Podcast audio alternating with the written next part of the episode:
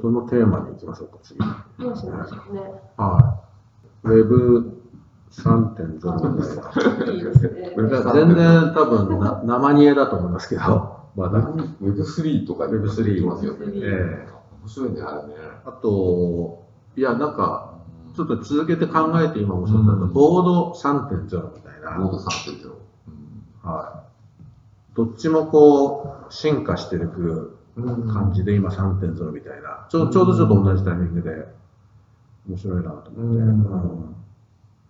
ん。うん。で、Web3 の方、うん。Web3.0 は何でしたっけ ?1 と2とはい3があるんだと思うんだけど、うん、1と2と3って何でしたっけ？1はですから2000年ぐらいまでのウェブで、まあ、インターネットの調べるとか、うん。読むとか、まあ、読む、読む、読む、読めるって読むうんウェブ。うんでウェブ2.0は、読むし書くし、うんみたいな、双方向。まあ、今に、普通に言うと2.0。そうだね。で、次に3.0みたいなね。ええ。それももうちょっと来始めてる。3.0が何なんでしたっけ？3.0は、その、ただ情報のやり取りだけじゃなくて、例えば価値のやり取りができるようになるとか、あと、もっと多分大きいのは、自立分散型っていうか、だから、Web1.0 も2.0も、特に2.0で顕著になったのが、誰かがやっぱりそこにいて、うん。情報を、えーすごく集めてっていう、まあ、GAFA みたいなのが象徴的だと思うんです。多分、ウェブが広がった時に、その、情報が民主化すると思ったら、確かに民主化する、みんなに情報が広がったんだけど、個人の、逆に個人の情報がみんな集約化するっていうか、誰かのとこに集まっちゃったみたいな。で、それをもう一回個人個人に、えそうだねーっていうのが多分3.0みたいなね。その流れの中で、例えばブロックチェーンという技術を使うとできることとかありますね、みたいな。そんな感じかなと思ったんですけど、どうですかね？いや、そんな感じなんじゃない？うんうんなんですかね？インターネットがそもそも、こう、個のインター、あの、個のエンパワーメントで、こう、個の力を、こう、助けることで、こう、民主化が進むみたいに、えー思ったんだけど、意外とそうはならなくて、どっちかっていうと、その、なんか、えー一部の企業のための、えーデータになってしまったり、えーお金儲けになってしまって、あの、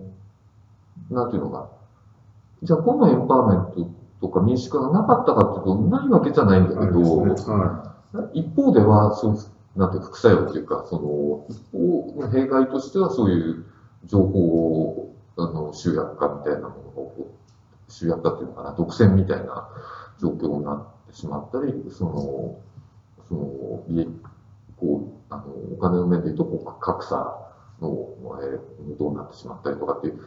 この部分を、じゃあ、どうやってこう乗り越えて次のステージに行くかみたいな時に、この、強力な自立分散型、ピアトゥピアのブロックチェーンみたいなものが、こう、Web3.0 みたいにして、この従来の Web にこう、乗っかっていくというか、接続していく、うーあの、ことがすごい大事で、なんか今そ、そこを目指してんじゃないかみたいなね。なんかそういう見方ですよね。い。そうですね。うん。いや、すごく、なんていうのかな。すごいロングタームな見方だけど、えなんていうのかな。うんうん、すごくいいと思うんだよね。そうですね。なんか、あの、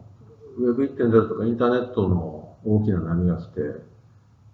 2000年、まあ、90年代最後の方に来た波の時にかかなり僕もエキサイトして、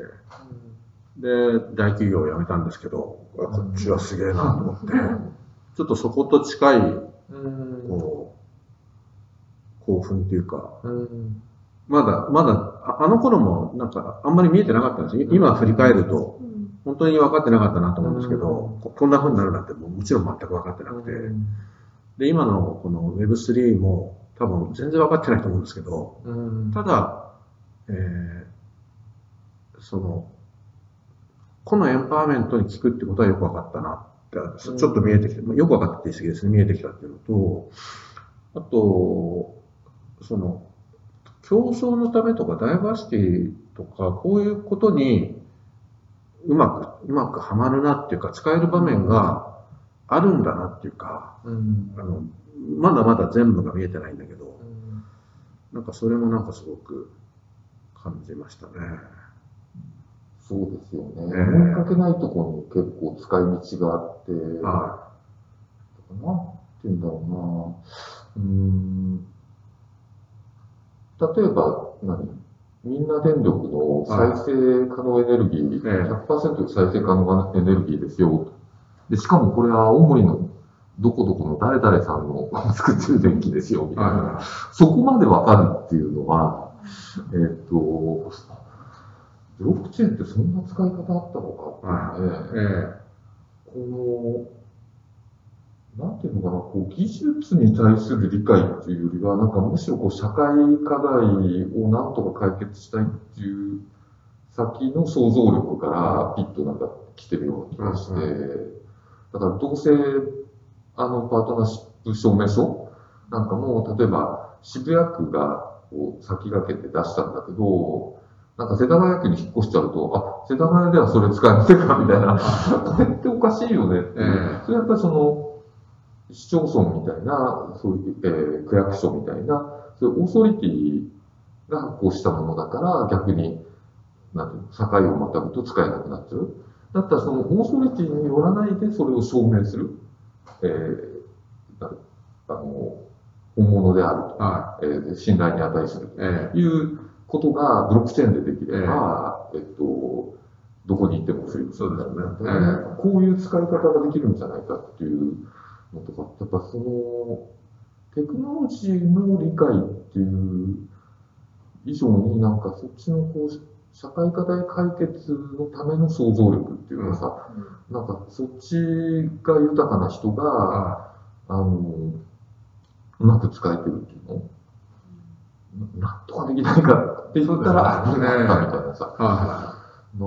こうだから逆に言うと、そういうやっぱりそのオーソリティとか中央集権とか中に入る人、代理店とか代理する人にいかにこう頼って生活してきたかみたいな。はい。はい。で。そのことに対するこう不便さとか不自由さとか、はそのことによってすごく困ってる人がいたとかっていうのが、ピアトゥピアでやってみたら、なんかその、あ、こう解決したみたいな、はっていうのを、そういう驚きとか発見を結構その、ブロックチェーンがもたらしてて、い。そうですね。まだ本当始まったばっかりだと思うんで、えだから片方ではさ、その、仮想通貨の話があって、こっちのが上がったとか下がったとか、はなんか、あそういう話ばっかりして、ええしてて、これすごく極めて短期的な、い。はなんていうのかお金の話なんだけど、そのもう少しこう、信用トラストとか、えっと、そういう面でもうちょっと中長期でこの、社会課題みたいな場面で見てみると、なんかすごくいろんな使い道が着々と今、そうですね。出ってきてて、この、まだ本当出始めなんだと思うんだけど、これから、バーっとこれがさ、えいろんな領域にこう進んでいくんじゃないかなと思うと、すごい楽しみです。え。そうですね。確かに。トラストっていう、誰中央集権の中央とか誰か、オーソリティをトラストするんじゃないっていうトラストっていうのも非常に、あの、面白いと思うし、まあ、でも、一方で中中央とかそういう、だ誰かこう、認証する人を別に否定してるわけじゃなく、うん。ね、その Web3 やってらっしゃる方も、なんか、あの、た確かにそうで、例えばその婚姻制度とかって、どうしたって保守的にならざるを得ない部分とか、社会の習慣だし、ずっと続いてきたことだから、でもあ、ある人たちから見ると、もう本当にこの切実な今の問題で、でそれを認めてもいいっていう人がうん。いいるっていうところを埋めてくれるっていううか、ん。なんかうまくこう役割分担して、やっていったらいい,うん、いい感じっていうか、全部ひっくり返そうとするのも、うん、多分すごく大変だと思うんですけど、そうだよね、えー、使えるとこは使ってこうよっていう感じで。同性パートナーシップもそうだけど、あの、シングルマザーが、えっと、何ていうの ?2 世帯で住んでる、はい、こう、お母さんと子供、お母さんと子供で、あの、暮らしてると、え一人が子供を見てる時に一人が働いて、仕事行って、で、違う日は一人が、あの、子供を見てる間にね、ね仕事行ってって。やると、すごくこう、はい、なんていうの、負担が、うん、あの軽減されて、で、あの、子供もハッピーだしっていう。で、これって実は家族、実質的には家族だよね。だけど、その、なんていうの、形式的には家族と認められないので、例えばお金が足りないとか、なんか、そういうのって、だけど、お金、信用っていう意味で言うと、なんか、シシングルマザーと子供で別々に住んでた時より家計の収入って増えてるわけで、うんえっと、負担以上に収入の方が増えてるわけだから、信用力増してんだけど、なんていうのあの家族とは認められないはとかね。じゃあそういうのも、えっと、実際の家族と、えっと、あの、の証明書を出しちゃいましょうみたいなこと、は素晴らしいよね。そうですねうん。本当に、そういうケースをちょっとどんどんどんどん、なんか実装していきたいですね。本当ね。ええうん。だからなんか技術の進、技術をどんどんどんどん進歩させていくこととかさ、技術の進歩にどんどんどんどんこうキャッチアップして追いついていくことが大事だみたいな、えっと、そそういう風潮っていうのぎこう、テクノロジー進歩みたいなさ、そういうのってすごい強いんだけど、まあ、馬田さんがね、言ってたんで、どう実装するかっていう、その、社会の変え方とか、ガバナンスのイノベーションの方が大事なんだよね。はいう意味で言うと、その、どう実装するかっていう、こう、アイデア次第。で、もう、すでにある技術が、結構、どんどん使えちゃう。い。え面白いですよねえ。そうですね。うんえ法律を変えないとできないと思ってたんだけど、ち違う形でそういう証明する。ことによって、実質的にさ、まあ、全面的ではないかもしれないけど、はかある程度とかさ、ね。相当程度え解決できるっていうのがさ、変え法律がいつ変わるかわかわかんない法律が変わることをこう待ってるっていうのもすごい大辛い状況だかえうら。ん。なんかだから、国の法律は変わらないうんとか、だから、でも先進的な自治体は変わったけど、そこだけだと限界がある。引っ越したらつ使えない。でも、そうじゃない証明書を、ある程度の人たちが認めればね、この保保険会社だったり、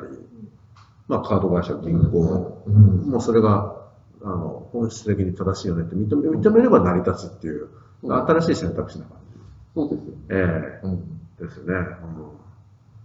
さっきの余震なんて別に法律であの決まってる部分もあるけど、決まってないうんはあの保者の判断の部分ってすごく大きいわけだかい。ら、そこが、じゃあそういう、えっ、と、なんかスマホ上での、えっ、と、家族としての証明書をえー受け入れますっていうふうにすればさ、その企業がそう判断すればさ、その余震ってはできるわけだから、い。え。そういうやり方あるんだあるんって、だ すごいびっくり。え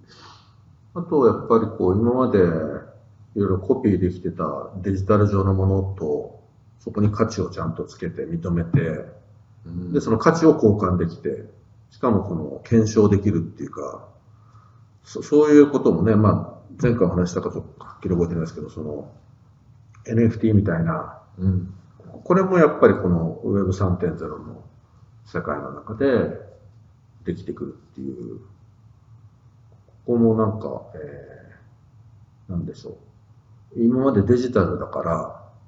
簡単にコピーできちゃうよねっていううんことに対して違う世界っていうか、これもなんか出てきそうっていうのも非常に楽しみなとこですね。NFT 面白いよね。はい NFT 使った美術館の話とかね。はぜひ、なんかやってみたいね。ええそうですね。なんかやってみないとはこう体でわかんないですからね、うんこういうやつは。ええそうですね。大きななんか潮流な気がします。地平ん水平線の向こうのうん向こう側にちょっと見え始めた感じ。うんうんなんていうのかな、この、えーっと、インターネットがやっぱり個のエンパワーメントみたいなのをこう、夢見てきたんだけど、結局こう、 GAFA に牛耳られちゃったみたいなことに対して、すごくこう否定的に捉える人と、いや、まあ、そういう側面もあるけど、やっぱりインターネットのおかげでやっぱりすごく